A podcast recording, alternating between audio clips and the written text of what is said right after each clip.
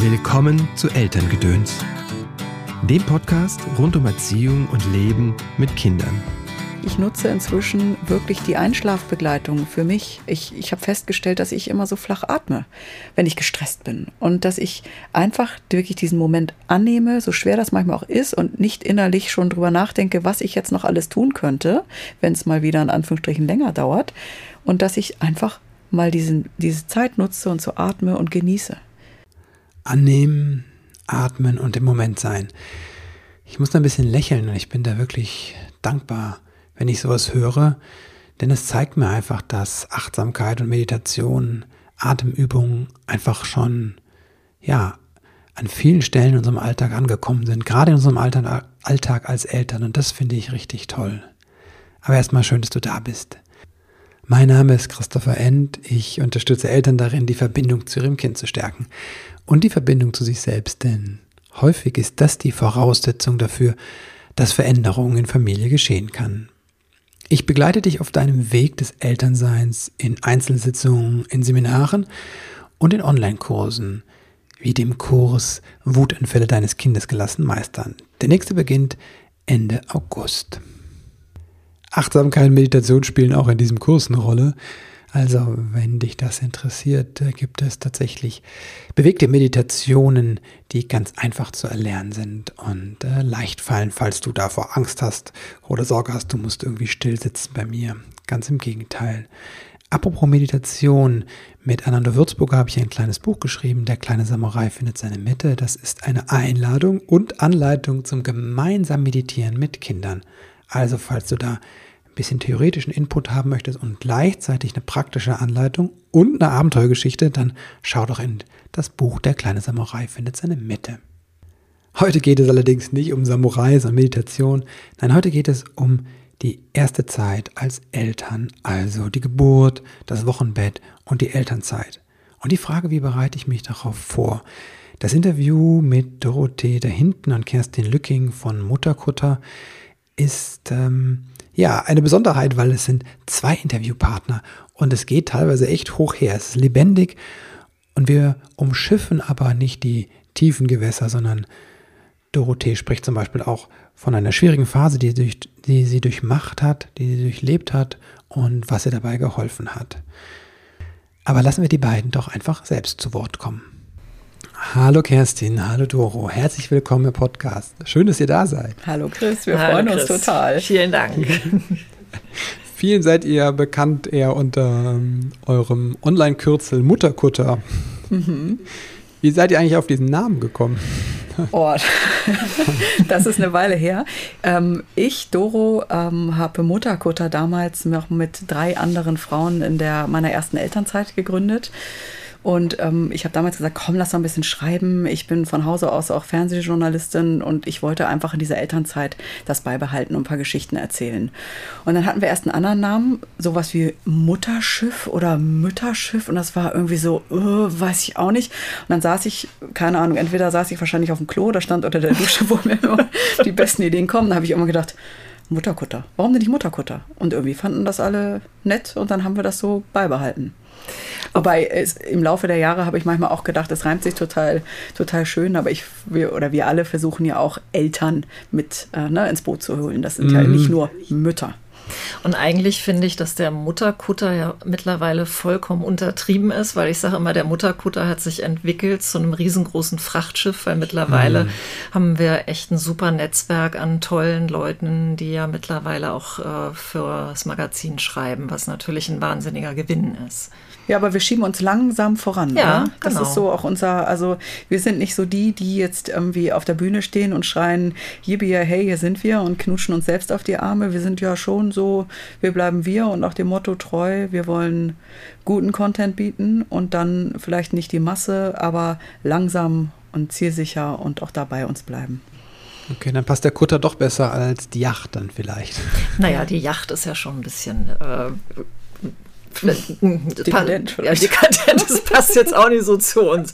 Ich, ich würde eher sagen Frachtschiff. Ja, ich glaube, Mutterkutter passt, oder Kerstin, in dem Sinne schon. Weißt du, Chris, wir sind ja sehr nah dran in unseren Jobs auch an den Menschen da draußen und an den Eltern. Also ich saß ja auf sämtlichen Couch, Couches, sagt man, oder Couch, Plural, Couch, ja, Couches. Ich ähm, weiß nicht. auf den Sofas bei vielen Menschen. Richtig. Und Kerstin sowieso in ihrem Job als Hebamme und äh, siebenfache Mutter hat sie natürlich sehr, sehr viel Berührungspunkte.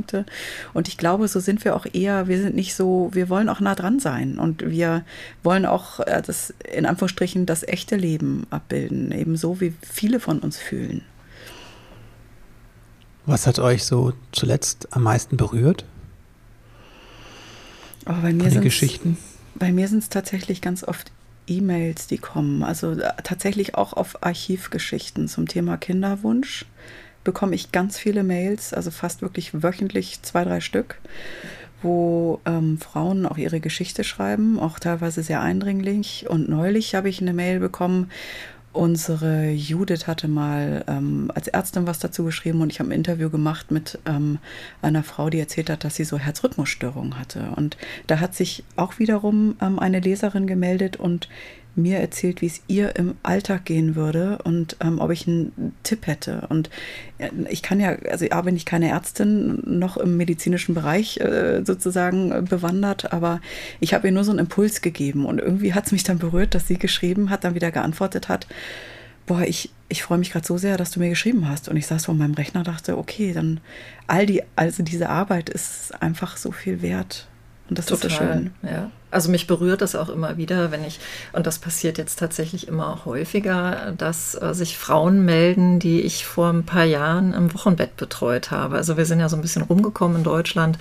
Ähm, einmal in Nordrhein-Westfalen habe ich viele Jahre gelebt und dann auch in, in Freiburg. Und wenn dann so ähm, Nachrichten kommen mit Mensch, Kerstin, äh, ich finde das immer so schön von dir zu lesen. Und äh, ähm, das erinnert mich einfach an äh, die schöne Wochenbettzeit, die wir zusammen hatten hatten, das berührt mich total, weil ähm, ich einfach da noch mal so ein Stück zurückkriege von den Frauen. Äh, na, also ich habe ganz viel gegeben im Wochenbett, habe mich gut um die gekümmert und jetzt schenken die mir so ein riesengroßes Kompliment Jahre später und das finde ich immer ganz toll. Also da geht bei mir das Herz auf. Oder neulich auch haben wir eine, eine Nachricht bekommen, habe ich eine bekommen von einer, die uns auch bei Instagram folgt und die mir und uns allen damit auch so nette Worte geschickt hat zum Wert unserer Arbeit, dass ich da wirklich, ich habe ein paar Tränchen wirklich übers Gesicht rollen lassen und nur gesagt, danke. Also genau. Was ist das Wichtigste, wenn du Wochenbett sagst, was Mütter und Eltern da tun können, damit es gut läuft? Naja, also äh, ich finde Ruhe so wichtig. Und wir haben das äh, ja jetzt zu Corona-Zeiten erlebt. Ne? Ähm, es waren ja die Familien eher unter sich, ohne Besuch. Und wir haben alle irgendwie gemerkt, es klappen viele Dinge viel besser. Zum Beispiel das Thema Stillen. Also ich hatte noch nie so wenig Stillprobleme wie im letzten Jahr. Und das äh, zeigt einfach wirklich, dass wir der Ruhe und Entspannung mehr Bedeutung zumessen müssen. Und ähm, ja, dass wir uns einfach auch eine, eine schöne Zeit machen müssen äh, mit unseren Babys, äh, auch wir als Familie und wir Frauen müssen einfach wirklich gucken, dass wir in die Kraft kommen oder in der Kraft bleiben und ähm, denn es ist letztendlich ja unser, unser höchstes Gut, gesund zu bleiben. Und das ist ja letztendlich auch das, was wir in unseren Büchern schreiben, ohne dass wir sagen, wir wollen jetzt hier mit einem erhobenen Zeigefinger äh, um die Ecke kommen. Ja, es soll ja, es soll so ein liebevoller Stups einfach sein, dass wir sagen, kümmert euch, ja, ihr seid es euch einfach wert und ähm, wir hoffen, dass ihr lange, lange gesund bleibt, auch wenn ihr wirklich viel um die Ohren habt, aber ihr seid wertvoll und wichtig. Was heißt das für die Väter? Ja, den Vätern, äh, glaube ich, stülpt man manchmal ganz schön viel über. Also man erwartet natürlich, dass sie äh, der Wochenbettmanager sind. Äh, da nehme ich mich überhaupt nicht aus in dieser Formulierung. Man äh, möchte einfach, dass die sich kümmern äh, um, um ihre Frauen, dass sie viel abnehmen. Ich merke aber auch, dass so Geburten natürlich nicht spurlos an den Vätern äh, mhm. vorübergeht. Ne? Also der Klassiker mhm. ist einfach wirklich, dass die Männer ja 14 Tage nach der Geburt umfallen wie äh, eine Fliege und äh, krank sind. Ja, die kriegen dann eine schwere Erkältung oder sie haben einen Hexenschuss oder was auch immer.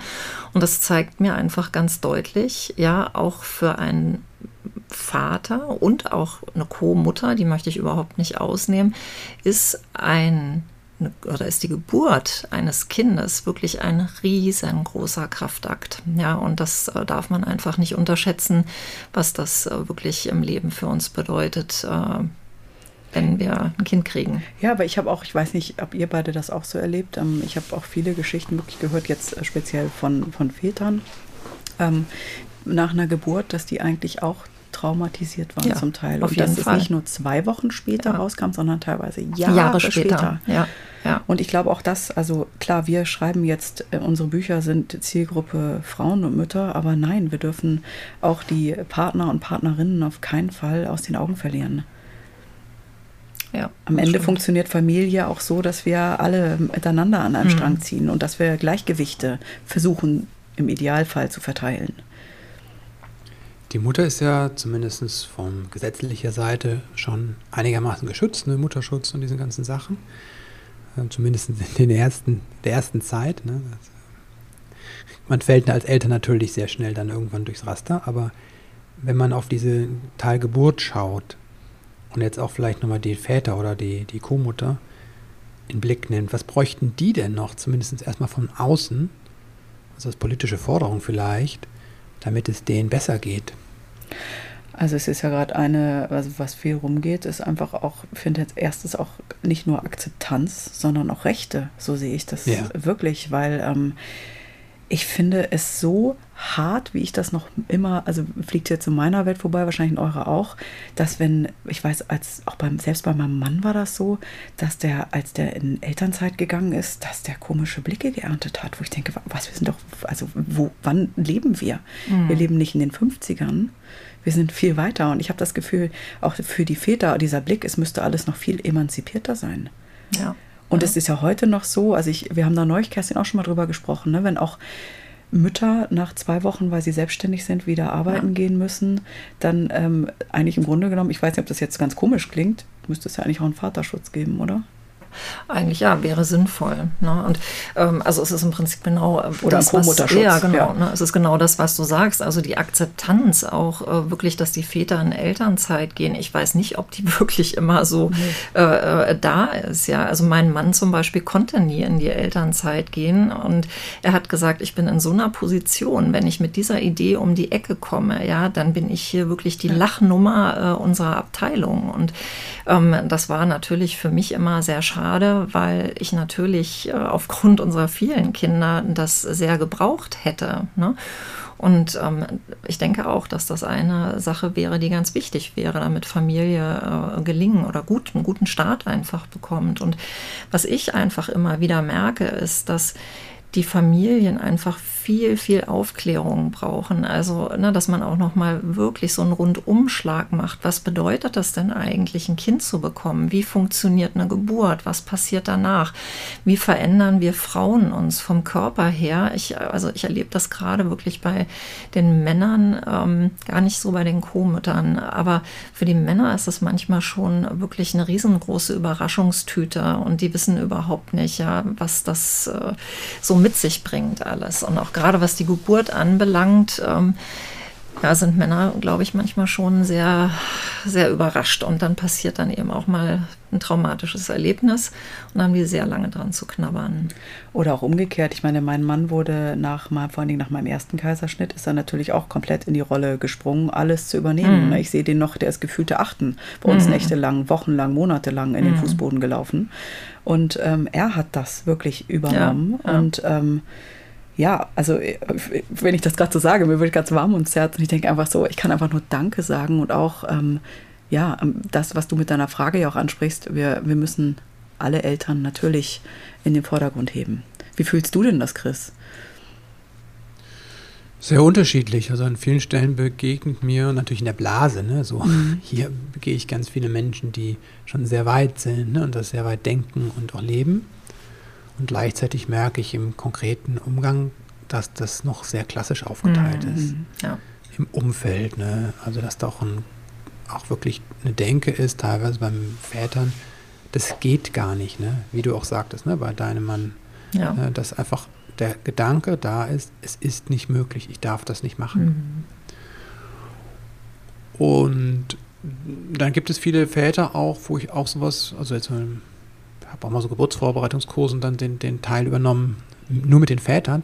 Und da war ich schon überrascht. Ne? Also dann äh, war diese technische Ausstattung und diese ganzen Dinge waren Thema. Ja. Aber über die die innerliche Ausstattung, Ausrichtung, wo wollen wir denn hin als Familie? Mhm. Ne? Was mhm. sind denn unsere Werte?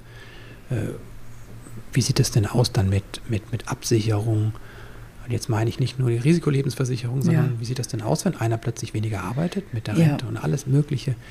Es ist no way gedacht, sondern die Väter, ähm, manche waren dann noch feiern und da lag dann da einer so also es war wirklich so eine große ja. Naivität. Ich dachte mir so, alter Schwede, ne? So, ich wusste auch vieles nicht, aber was ich mich erinnere, dass wir gesagt haben, die Schwangerschaft, wir nutzen das jetzt noch und gehen jede Woche einmal ins Kino. Ach schön. Mittwochs ja. war Kinoabend, ne? So. Cool. Weil wir einfach klar ist, das können wir danach eine Weile gar nicht machen. Ja, ne? Mindestens ein Jahr lang wollen wir da nicht unser Kind äh, oder äh, naja, so, ne? Aber hm. wissen wir gar nicht, ob das geht. Ne? Ja, und ich, wo du sagst Geburtsvorbereitung, ich habe gerade auch, also ich muss gerade, ich habe so einen Wochenend-Crashkurs mhm. gemacht beim ersten Kind und das war durchweg, durchwegs eigentlich auch ganz lustig, aber ich erinnere mich noch daran, als dann wirklich so klassisch, bei uns waren halt wirklich dann nur Männer mit, in Anführungsstrichen nur, keine Co-Mütter, ähm, die wurden dann so in diesem Klassiker rausgeholt, haben Bier getrunken zusammen, ja, und ich weiß nicht, über was die da geredet haben, aber ich hatte das Gefühl, also mein Mann war eher so, der, der schlief schon vorher ein, vor lauter, vor lauter Langeweile an diesem Wochenende. Aber ich fand das so, dass ich dachte, äh, sind wir jetzt hier wirklich in diesen Klassikerrollen? Oder? Ich weiß gar nicht, was wird denn da eigentlich besprochen, wenn man die Männer rausholt? Na, das war jetzt so ein Einzeltermin quasi. ich meine jetzt nicht Kurs. dich, sondern so, ja. Ja, ja, ach so. Ja. Genau. Also, das habe ich nicht so erlebt. Ne? Also, wir hatten, als ich selbst ja. in einem Kurs war, war das eigentlich immer, das war ein Abendkurs und wir hatten immer eine wunderschöne Zeit zusammen, weil es halt auch ja. oft mit Massagen gegenseitig cool. war, ne? Oder eine Traumreise, ne? So waren, für mich war das wirklich so, boah, zum Runterkommen und mit meiner Frau connecten. Ja. Und dann beim zweiten Kind haben wir nur so einen Auffrischungswochenendkurs gemacht. Und das war auch, was mir in Erinnerung geblieben sind, sind diese Sachen, dass wir uns einen Brief selbst geschrieben haben, ne, an unser zukünftiges Ich oder zu, zukünftiges Paar und solche Dinge. Und, ne, ich komme ja aus dem Bereich Selbsterfahrung, das habe ich schon lange gemacht. Insofern war das alles so, wo mein Herz aufging. Ich sagte, ah, super, ne? Ich konnte auch viel mit, mitmachen und wenn es so Momente gab, wo nur die Väter unter sich waren, dann ging es eher darum, nochmal auch mit ähm, auch tatsächlich auf veränderte Sexualität zu schauen und solche Dinge. Ne? Was macht das? Ne? Wie verändert sich der Körper? Wie verändert sich die Psyche? Ne? Das war schon, schon gut aus heutiger Sicht, würde ja, ich sagen. Ne? Ja, das meine ich. Aber so viel Fundament gab es bei uns jetzt nicht. Also das in die Richtung ich, wollte ich. Aber ich, weil du hörst ja auch immer das, wo dein Ohr offen ist. Ne? So. Ja. Weißt du, was ich meine? Ich finde das so interessant, dass du das sagst mit dem Briefe schreiben, weil das habe ich äh, wirklich auch jahrelang mit meinen Eltern gemacht, die ich äh, betreut habe. Und zwar ist mir immer wieder aufgefallen im Wochenbett, ähm, es kam sehr häufig zu dem Punkt, dass die Frauen im Wochenbett geweint haben und gesagt haben oder sich bei mir über ihre Partner beschwert haben. Ne? Und dann so der Klassiker, ja, der müsste doch sehen, wo er anpacken muss, ja. Und dann, ähm, ne, also die Frauen haben häufig so eine Erwartungshaltung, die der Mann nicht erfüllt. Und warum nicht? Weil das auch nicht klar kommuniziert worden ist. Und ich habe äh, halt meine Eltern darum gebeten, dass sie mal aufschreiben sollen, was sie sich wünschen vom anderen, wie er unterstützend einfach äh, dann im Wochenbett sein kann und was er aber auch bereit ist zu geben. Und dann habe ich die das aufschreiben lassen, haben sie es in Briefumschlag gepackt und Adresse draufgeschrieben und so kurz vor der Geburt, die haben eigentlich diese Briefe oft schon wieder vollkommen vergessen, habe ich, äh, habe ich denen das per Post zugeschickt. Und das war wirklich total hilfreich. Und ich habe von ganz, ganz vielen Eltern dann im Wochenbett wirklich gehört, die haben sich wirklich nochmal in, ganz intensiv damit auseinandergesetzt, was sie sich gegenseitig geschrieben haben. Und es hat dann tatsächlich besser funktioniert. Also das vielleicht auch so ein bisschen als, als Tipp für die Hörerinnen. Ja, da kann man wirklich ganz viel mit bewirken. Ich glaube, wichtig ist auch einfach zu verstehen, dass wir es ja nicht gelernt haben. Ja, ne? also es gibt diese eine Sache, dass wir im Kopf Sachen uns vornehmen. Mhm. Und das andere ist, dass wir in einer Stresssituation immer in die ausgefahrenen Muster fallen. Ja, mhm. ja. Und dazu gehört halt auch, ähm, dass wir auf Bilder zurückgreifen. Und die stärksten Bilder sind die Vorbilder unserer Eltern. Ja. Und dann machen wir das genauso wie die. Und deswegen gehen die Stundenzahlen von Vätern nach der Geburt hoch, die die arbeiten. Mhm. Egal, was die sich vorher vornehmen. Ne? Also in der Regel so im Schnitt.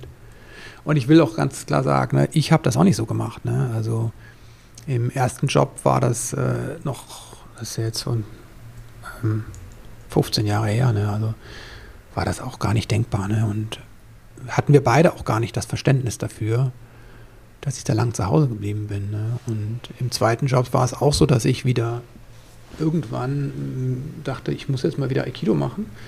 Und ein Freund von mir sagte auch, sag mal, Alter, ne, du bist, Familie musst du jetzt gerade gucken. Ne? So. Und das war mir nicht so klar in dem Moment auch. Ne? Also ich will jetzt mich nicht hier so als der Übervater darstellen. Ja, weiß aber, Christopher, ich finde das auch gar nicht verkehrt, wenn du dich als Vater auch mal äh, zurückziehst, weil ich finde, man leistet sehr viel als, als Vater und dann kannst du dir auch die Freiheit rausnehmen, auch mal eine Stunde zum Sport oder zum Aikido äh, zu gehen, weil letztendlich musst du ja auch deine ja. Kraft beisammen halten. Also das finde ich überhaupt nicht verwerflich. Ja, also ich finde das völlig in Ordnung. Klar, tun. nur so nur aus heutiger Sicht ist es halt so, ich habe damals 40 Stunden gearbeitet, mm. ne, so ganz mm. normal. Ähm, dazu kommt Pendelzeit von anderthalb mm. bis zwei Stunden und dann die Mittagspause. Ne? Ja. Das heißt, du bist zehn, über zehn Stunden am Tag nicht da. Ja. Und Aber wenn dann mm. irgendetwas nicht ganz rund läuft, ne, irgendetwas, dann schlägt es die Frau Klar. häufig raus. Klar. So. Mhm. Und das ist uns allen, vielen von uns nicht bewusst. Ja. Das geht nicht so, das ist meins. Ne? Es geht nicht so, dass wir weitermachen wie bisher. Ne? Ich sage denen immer, ein Kind ist kein Projekt, das du einfach ne, zusätzlich stemmen kannst. Ne? Also oft ja. habe ich so Leute die sitzen, die dann so rausfliegen. Und ähm, meine Erfahrung ist, dass die häufig sehr erfolgreich sind im Job eigentlich, mhm. bis zu dem Punkt, wo die Eltern werden. Und die die Erfahrung machen, wenn ich ein bisschen hier optimiere, mal mit Mindset arbeite, ne, ein bisschen mehr abgebe, ein bisschen mehr ne, mich organisiere, dann klappt das. Mhm. Dann kann ich noch ein Projekt, dann kann ich noch mehr, ein größeres Projekt, noch mehr Leute. Und wenn das Kind kommt, geht das alles nicht mehr.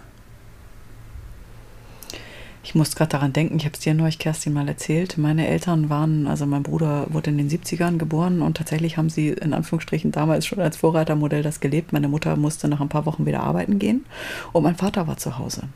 Und ich habe, also das, sie, sie haben ja auch erzählt, und das war zu damaligen Zeiten echt so, also die waren so nach dem Motto, die wurden ja total von allen beäucht, was, was das jetzt in Anführungsstrichen soll. Und mein Vater hat dann neulich mal erzählt, eigentlich auch, wie bereichernd das war, dass er einfach übernommen hat. Ne? Und es war schön mhm. zu hören. Und da habe ich gedacht, ja, und das ist so lange her und ähm, endlich kommt da zumindest mal Bewegung rein. Und jetzt wollen wir vielleicht noch ein bisschen mehr Bewegung.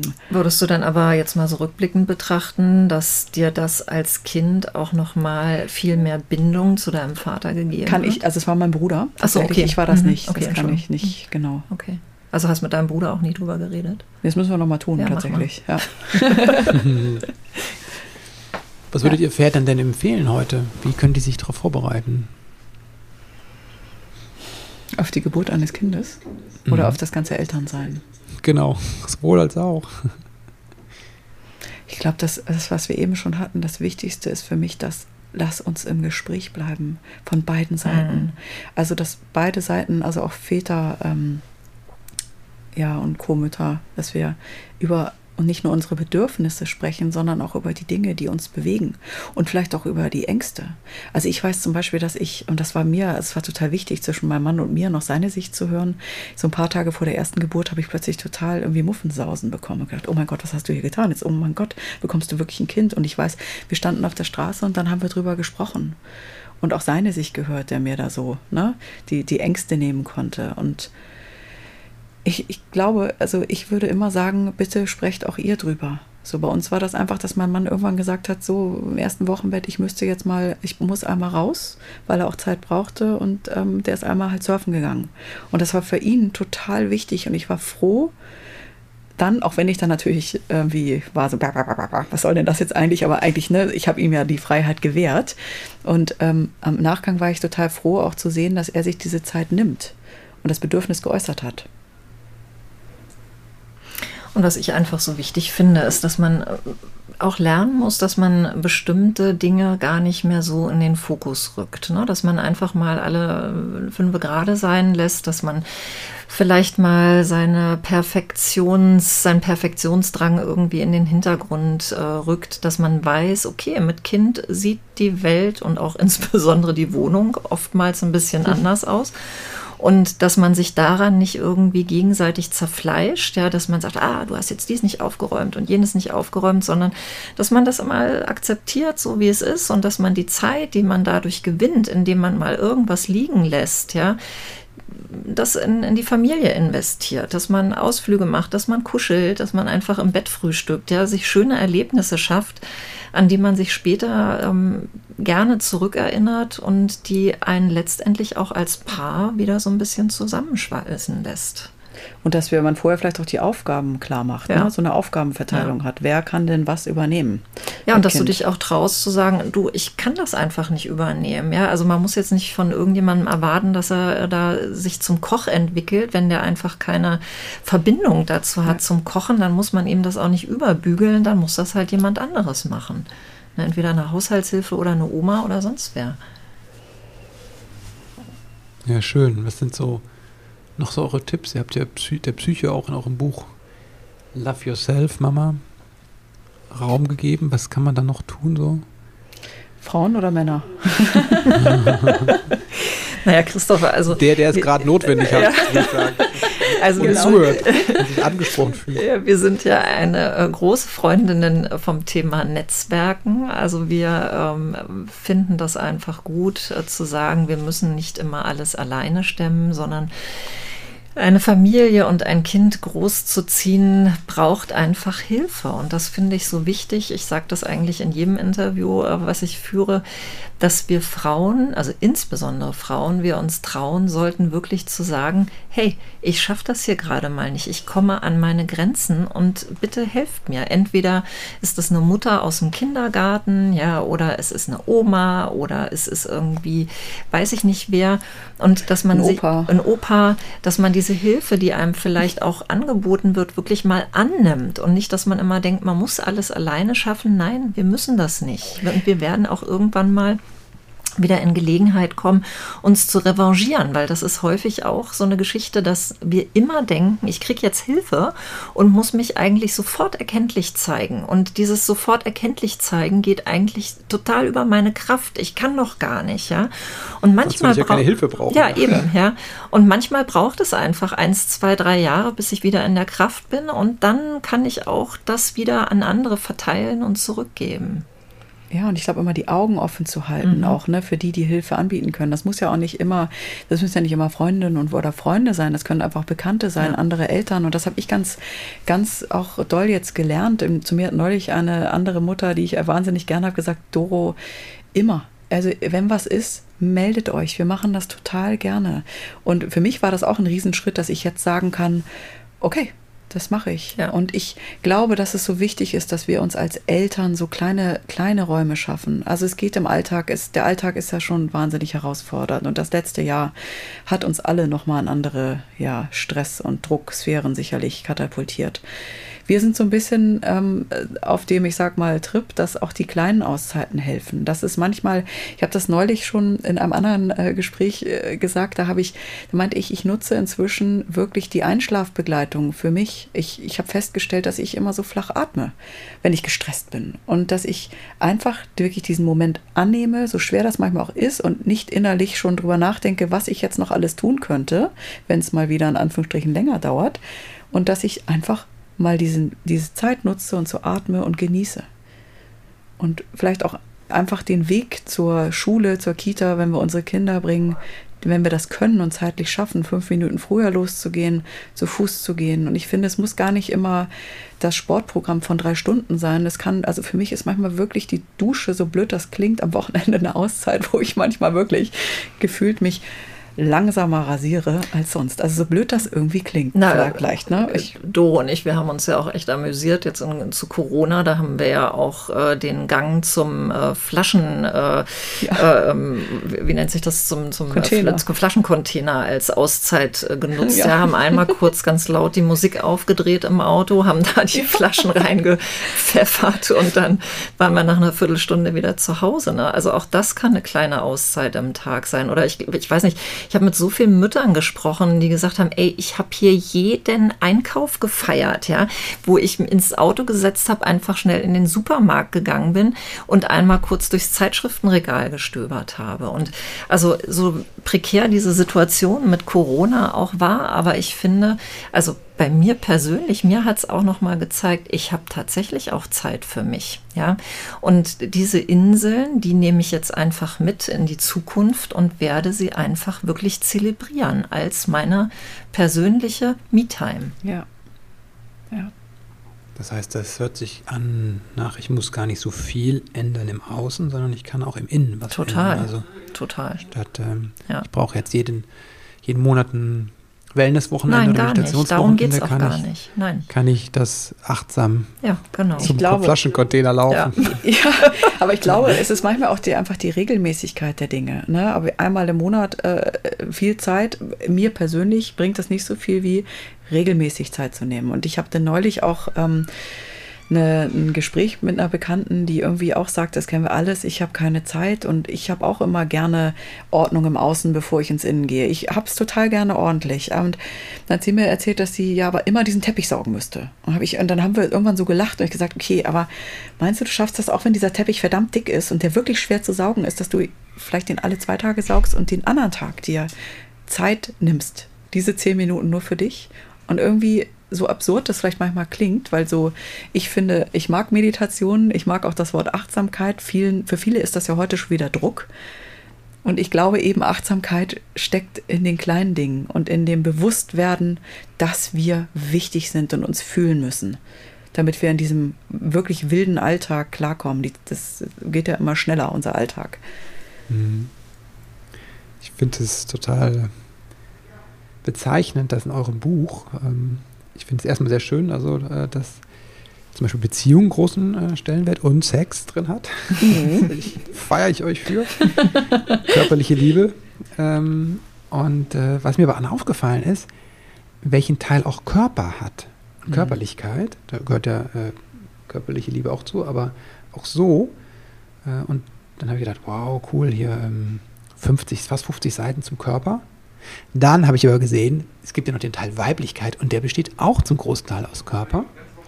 Ich habe das mal zusammengerechnet, fast die Hälfte eures Buches beschäftigt sich mit dem Körper. Und das finde ich großartig. Was hast du dich mit unserem Buch oh, beschäftigt? Das ist ja großartig. Oh, Vielen Dank. So viel, ja, wirklich. Stimmt ja. Ja. Ja. Mhm. ja, aber tatsächlich war das auch so ein bisschen, ich weiß noch, wie Kerstin und ich damals in Hannover standen und wir hatten mit Judith schon diese Idee entwickelt für das zweite Mutterkutterbuch. Und als wir dies vorgeschlagen haben, dass es eben Mutterkutter habe ich irgendwann weiterentwickelt. Ich wollte Filme und Unterhaltung haben und Wissen, aber ein riesen Gesundheitsaspekt, der war mir immer wichtig. Und viele aus der Crew kommen eben aus dem Bereich. Und vor allen Dingen meine wirklichen äh, sozusagen Co-Partnerinnen auf Mutterkutter, Kerstin und Judith, die sind ja nun mal Hebamme und Frauenärztin und erleben in ihrem täglichen, in ihrer täglichen Arbeit, wie oft Mütter ja im Grunde genommen auch körperliche, in Anführungsstrichen, nenne es jetzt mal, Probleme ne, haben oder Beschwerden haben, um die sie sich aus Zeitgründen nicht kümmern können. Und deshalb haben wir gesagt, das nehmen wir jetzt rein und das ist ein Appell. Genau, wir sagen immer, es ist ein liebevoller Kick in the Ass, ja, denn wir müssen uns darum kümmern. Wenn wir es nicht tun, leidet unsere Lebensqualität darunter und das darf einfach nicht sein. Und um mal eins der großen Themen anzusprechen, es ist und bleibt einfach der Beckenboden. Mhm. Das ähm, merke ich in meiner täglichen Praxis immer mehr. Ja, es nimmt einfach wirklich zu. Erfreulicherweise trauen sich die Frauen jetzt wenigstens mal darüber zu reden. Es ist jetzt nicht mehr unbedingt ein Thema, was unter den Teppich gekehrt wird. Ähm, aber wir müssen was dagegen tun, dass wir nicht, wenn wir in die Wechseljahre kommen, äh, nur noch irgendwelche Binden tragen müssen, damit wir es noch äh, relativ trocken zur Bushaltestelle äh, schaffen. Dann kommt natürlich immer wieder auch ähm, das Thema Haarausfall, Müdigkeit, ähm, Nackenschmerzen, so die Klassiker. Und es gibt einfach ganz viele Dinge, die man äh, dagegen tun kann. Nur man muss es halt einfach tun. Ja, es, es, es, hilft nicht, wenn sich jetzt die Frau unser Buch kauft und es liest und denkt, ach ja, ist ja alles schön und dann legt sie es wieder zur Seite, sondern es kommt in Vergessenheit oder das gerät in Vergessenheit, sondern sie muss einfach das so ein bisschen umsetzen und vielleicht nicht alles sofort und auf einmal, aber peu à peu. Und dann wird sie merken nach ein paar Wochen, wow, ja, es hat sich einfach was verändert. Und das ist einfach das, was wir mit unserem Buch bezwecken wollen. Hinweise geben, Tipps geben, liebevoll, ja, sich um sich selber zu kümmern. Doro, du hast ja mal gesagt, dass du auch so eine Phase hattest, wo es nicht so einfach war. Was mhm. ist da passiert? Ich habe mir selbst total den Druck gemacht. Und es war, glaube ich, einfach so ein Bild, was ich von mir hatte. Mir hat niemand gesagt, ich müsse nun dies oder das tun. Ich hatte auch immer wirklich Rückendeckung von meinem Mann und meiner Familie und meinem Freundes- und Bekanntenkreis. Aber aus irgendeinem Grund habe ich geglaubt, ich müsse nun alle meine Rollen ganz toll erfüllen. Ne? Die im Job total gut sein, der Haushalt muss laufen, die Partnerschaft, die Kinder, die Mutter, die geduldig ist und das hat natürlich nicht funktioniert. Und ähm, ich hatte so wahnsinnige Ansprüche an mich selbst, bis ich irgendwann gemerkt habe, das geht so nicht weiter.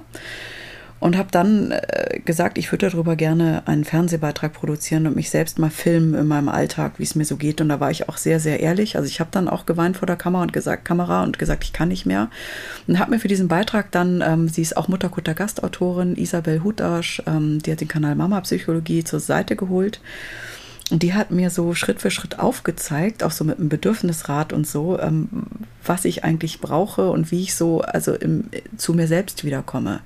Und ich hatte mich so ein bisschen verloren. Also ich, ich brauche Sport. Und ich, ich für mich brauche regelmäßigen Sport, damit ich so klarkomme und Auszeiten. Und ähm, ich bin dann so Schritt für Schritt mit ihr wirklich an der Hand da rausgekommen aus diesem Druckhamsterrad und aus dieser Erfahrung heraus habe ich damals gesagt, das war vor unserem ersten Buch Mädels, ich würde so gerne, ihr habt, also auch Kerstin und Judith, die haben mir auch geholfen, dem Isabel, ich würde so gerne, so wie mir jetzt geholfen wurde, auch anderen Menschen helfen. Und dadurch sind eigentlich diese, diese Bücher entstanden, auch so eben zum Thema Gesundheit. Zu sagen, komm, irgendwie, wir, wir, möchten, wir möchten anderen zeigen, wie die ersten Schritte zu gehen sein können. Was hat dich da am meisten überrascht, als du das, äh, dieses Gespräch mit der Psychologin hatte bei dem Dreh? Was war der größte Augenöffner so? Dass ich selbst mir nicht zuhöre und, und auch oft den Menschen nicht um mich herum. Und dass es manchmal wichtig ist, dass jemand von außen kommt. Und da war es mit Isabel auch das Visualisieren, zu sehen, welche Bedürfnisse habe ich und setze ich die eigentlich gerade um. Und ich war damals einfach auch so, ich war so, also ich bin heute auch schon noch müde, aber ich war so irre müde. Und ich habe nie dieses, wenn ich das Gefühl hatte, auch schlafen zu müssen, habe ich nicht geschlafen. Das waren manchmal wirklich auch diese ganz vermeintlich einfachen Dinge, die ich mit ihr besprochen habe. So, dann gehst du halt heute mal um acht ins Bett. Doro, ich finde das aber, ich würde es gerne nochmal aufgreifen, was du gerade gesagt hast. Ne? Ich, äh, das ist ja auch was, was wir in unserem Buch äh, schreiben, denn manchmal kommen ja auch zu viele Eindrücke von außen. Also wenn eine Freundin zu mir sagt, ah, du musst mal diesen und jenen Sport machen, das ist was für dich, ja. Und also mich haben sie immer echt äh, gekriegt mit Yoga und Meditation. Also ich kriege da die Pimpanellen und wir haben äh, das ja auch, es war ja mein Selbsttest, den ich von Doro und äh, Judith übergebügelt bekommen mal, ich habe auch gesagt, Kerstin, ja, das ist super, ja. ich meditiere ganz gerne und mache Yoga. Ne, und ich immer so, jetzt kommt alles raus. Jetzt kommt alles raus. Und ich so, oh Leute, ey, ihr quält mich. Und dann habe ich das gemacht und ich muss leider wirklich auch äh, nach vier Wochen äh, dann sagen, äh, ja, tut mir leid, es ist einfach nichts äh, für mich und ich bleibe dabei und äh, ich suche mir einfach das aus, woran ich Spaß habe und äh, das bringt mich wirklich weiter. Und das ist vielleicht auch noch mal so ein kleiner Appell an äh, die Hörerin, probiert doch einfach aus und das, wo ihr sagt, na, das war jetzt wirklich toll, dabei bleibt ihr und das macht ihr regelmäßig und das wird euch auch vorwärts bringen. so eine Befreiung, oder? Diesem Total. Zu folgen, was tut mir eigentlich Ja, gut? genau. Über Kerstins Selbstversuch, als ich den das erste Mal gelesen habe, lag ich ehrlicherweise vor Lachen auf dem Boden. Ich habe das meinem Mann vorgelesen, ich konnte teilweise nicht mehr, weil ich so lachen musste, weil es einfach so Kerstin war. Also ich meine, du beschreibst mhm. ja auch, wie dein Mann auf der Yogamatte liegt. ja, also mein Mann ist der totale Yogi und der, also ich muss auch dazu Ach, geben, als er, als er den Text gelesen hat, er war schon beleidigt. wie ich das denn so schreiben kann. Ja, aber es ist nun mal so. Mein Mann, der zieht das gnadenlos durch jeden Morgen, ja, mit einer Arschruhe. Und auf der einen Seite bin ich natürlich total wütend darüber, weil ich in der Zeit, wo der da liegt, äh, ähm, die Kinder versorge und dann schon mal die Waschmaschine fülle und so ein Scheiß. Na, aber letztendlich tut er was ganz, ganz Tolles, nämlich er achtet darauf, dass er einfach in Balance bleibt, in, äh, gesundheitlich fit bleibt, ja, und äh, er, er ähm, ist manchmal auch so ein bisschen sauer, wenn ich sage, ah, ich habe keine Zeit. Und er sagt ja, ich habe ja auch Zeit dafür. Aber eigentlich finde ich das total bewundernswert, was er macht. Und du ja. schreibst es halt so lustig, ne? Du hast ja, also Kerstin hat auch geschrieben nach dem Motto, er würde da so stöhnen auf der Matte, das war ja wie beim Sex. Und du hast ihm wirklich die zwei Finger in die Nase gesteckt. Ja, also der, der liegt dann da wie tot, wo ich so denke, Hä? atmet er noch? Ja. Also, ja. Wofür nimmst du dir Zeit? Ruf, ich nehme mir Zeit. Ach du, ich nehme mir ja mittlerweile echt viel Zeit. Also das, was ich, ähm, also jetzt gerade um nochmal auf Corona ähm, äh, einzugehen, dadurch, dass ja die Kinder morgens einfach länger schlafen konnten. Ich bin trotzdem einfach so wie immer aufgestanden, habe mir meinen Kaffee gemacht, bin wieder zurückgegangen ins Bett, habe gelesen oder was geschrieben und das war schon die erste Auszeit, die ich hatte. Und dann na, natürlich meine ganzen Ausflüge zu dem Flaschencontainer. Wir haben ja viele Flaschen in unserer großen Familie, also da fällt immer was an. Und ich bin tatsächlich nicht mehr so bekloppt, wie ich noch vor fünf Jahren war, wo ich bis nachts um drei an irgendwelchen Manuskripten gesessen habe. Also wir haben ja schon ein paar Bücher geschrieben und schreiben auch für Zeitungen und so. Ich mache es einfach nicht mehr. Ja, also abends um 20 Uhr ist Schicht im Schacht. Da wird einfach noch mal eine Runde mit den Kindern gekuschelt. Also wer mit mir kuscheln will, mein 16-Jähriger will natürlich nicht mehr mit mir kuscheln, aber mein Neunjähriger schon. Und danach lege ich mich ins Bett und dadurch, dass ich ja ähm, die Woche über quasi äh, ohne Mann bin, der ist ja immer nur am Wochenende da, da habe ich Zeit für mich und dann liege ich in meinem Bett, lese, gucke Netflix oder was auch immer, aber ich arbeite nicht mehr. Und das ist wirklich was, wo ich merke, das tut meiner Gesundheit total gut. Und seitdem ich das wirklich so gnadenlos durchziehe, habe ich auch nicht mehr so häufig eine Erkältung oder eine Nasennebenhöhlenentzündung. Das ist auch was, was wir in unserem Buch beschreiben. Ja, der Klassiker, die Nasennebenhöhlenentzündung bei uns Frauen. Das ist das Schnauze-voll-Syndrom. Ja, und wer das hat, der sollte einfach dringend was ändern. Danke, danke euch beiden für das Interview, aber auch für eure Arbeit an sich. Ich finde es ganz großartig, was ihr macht, also wie ihr euch auch zeigt und der Kutter passt dann wirklich, weil er so ehrlich ist. Jetzt habe ich schon wieder Pipi in den Augen. Ich freue mich gerade. Danke, Chris. Vielen Dank, schön. Christopher. Es war wirklich sehr nett. Und das einfach dir. unglaublich ist, was ihr auf die Beine gestellt habt. Und das hat er mittlerweile so groß geworden. Ähm, dass äh, die, das Feedback von den Leserinnen zeigt das ja einfach. Ne? Das ist eine ganz wichtige Arbeit, die ihr tut. Großes, großes Dankeschön an dieser Stelle dafür.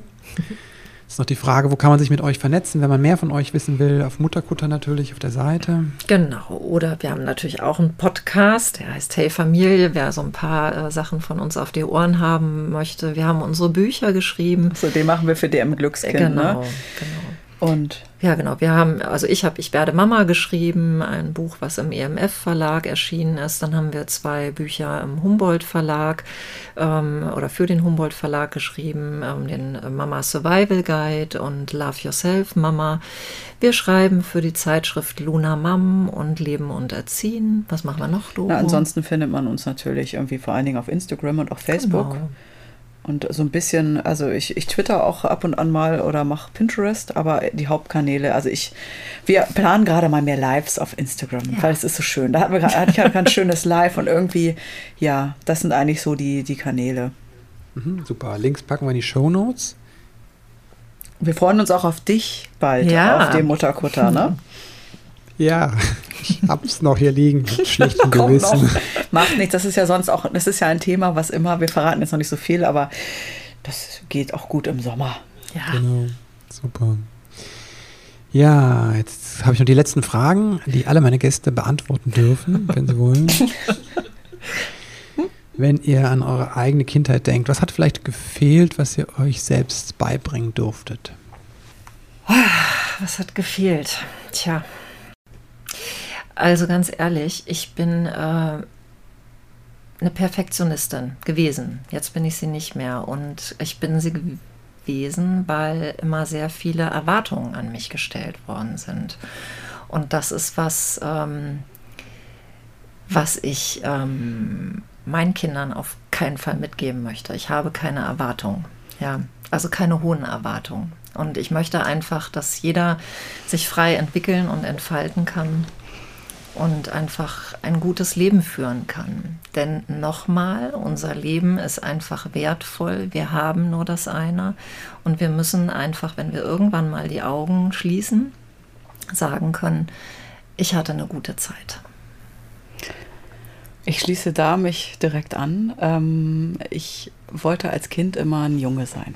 Habe irgendwie nur Fußball gespielt, hatte wirklich so einen alten Pisspot-Schnitt, habe mir Jungsachen gekauft, habe versucht im Stehen zu pinkeln und bin irgendwie ähm, in, der, in der Grundschule fast mal, also da haben Mädchen versucht, mich aus, der, aus dem Klo zu schmeißen, weil ich gesagt haben, du, du bist doch gar kein Mädchen. Und ich war, ich höre mich da heute noch, ähm, wie gesagt, ey, ich, ich bin Mädchen. Und das ging dann so weiter, dass in der sechsten Klasse, wir hatten so eine Mädels- und Jungs-Clique und waren mit den Jungs auch ziemlich dicke, also so diese Klasse, jetzt einem klassischen Geschlechtervergleich, äh, sage ich mal.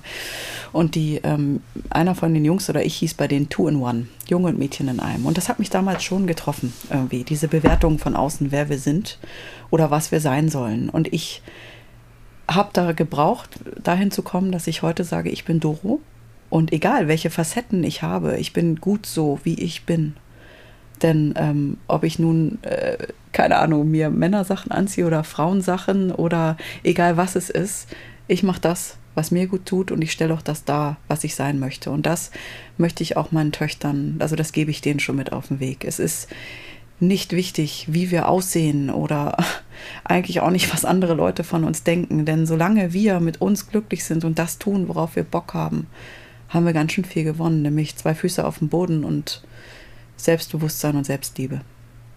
Und Christopher auch nochmal, ne, das ist tatsächlich auch die Entwicklung von Doro und mir so in den letzten vier, fünf Jahren, seitdem wir uns kennen. Also heute sind wir an einem Punkt, wo wir sagen, boah, was haben wir uns verändert? Ja, ja. wie wir achten viel mehr auf uns und äh, ja, wir messen vielen Dingen nicht mehr so viel Bedeutung bei, weil wir einfach auch wissen, viele Dinge ähm, erledigen sich von alleine. Und ja. äh, wir haben immer ja, die Hoffnung, dass einfach wirklich ähm, oder die Zuversicht, dass es doch alles gut wird. Und wir fahren mittlerweile mit dieser Einstellung wirklich gut. Ja, also wir verschleudern einfach nicht mehr so viel Lebensenergie. Und das ist was, wo ich so sage, das ist auch cool, dass wir heute fünf Jahre älter, äh, älter sind. Ja, ja. Also es ist so ein bisschen, naja, nicht die Lebensweisheit, aber man merkt schon, ja, man verändert sich total. Was auch schön ist, ja. Ja, total. Wofür seid ihr euren Eltern dankbar? Ich bin vor allen Dingen meiner Mutter unendlich dankbar dafür, dass sie für mich immer ein Vorbild war. Sie war alleinerziehend und hat ähm, uns mit einer Liebe und einer Kraft großgezogen, die ich bis heute unglaublich finde. Sie hat früh genetztwerkt und mir immer gesagt, das sagt sie heute noch, Dorothee, sie nennt mich Dorothee meistens, Menschen sind wichtig Konsum ist nicht wichtig, aber Menschen sind es. Und ich bin meinem Vater unendlich dankbar für, ähm, der, wenn ich, wenn ich wirklich, er mag das Wort gestresst irgendwie nicht so. Er sagt immer ganz viel, ist, ist auch äh, gemacht, sozusagen im Kopf gemacht. Und er sagt manchmal so ganz furztrocken, und warum verschwendest du jetzt darin deine Energie? Lohnt sich doch gar nicht. Ich bin ihm dankbar für diesen klaren Blick.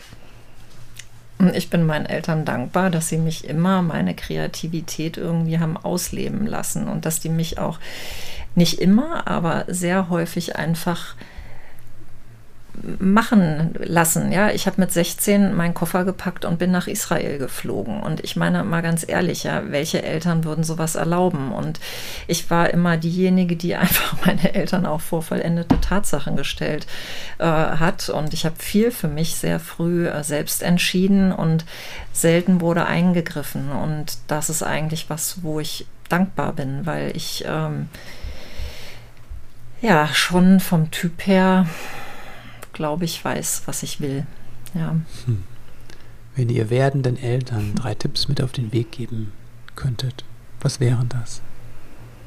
Übt euch in Gelassenheit, habt Vertrauen, dass einfach ja viele Dinge sich von alleine regeln.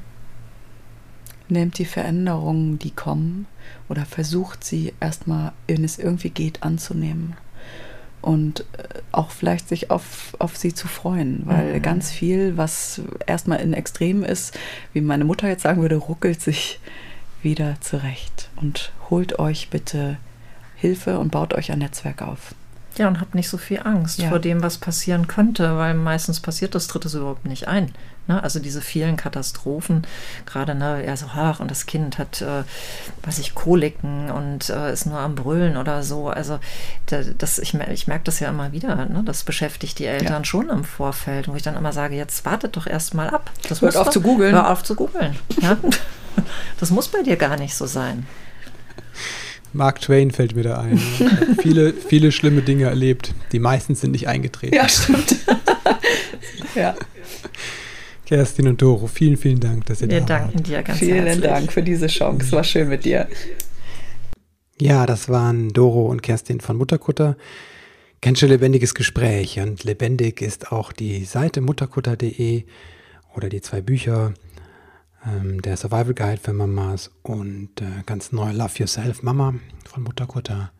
Wenn ich zum Thema frühe Kindheit, ähm, erstes Jahr, Geburt oder Schwangerschaft mehr bringen soll, dann schreib mir gerne an info at christopher-n.de. Ich freue mich von dir zu hören. Ich freue mich auch, wenn du den Podcast weiterempfehlst oder ihr ein, wenn es dir gefallen hat, eine Rezension gibst auf iTunes. Das alles hilft, dies rauszubringen und einfach noch mehr Leute, mehr Menschen, mehr Eltern zu unterstützen auf ihrem Weg des Elternseins. Und jetzt möchte ich dir Danke sagen dafür, dass du eingeschaltet hast. Das, das zeigt mir einfach, dass du im Leben mit deinem Kind etwas verändern oder etwas anders machen möchtest. Danke dir und alles Liebe.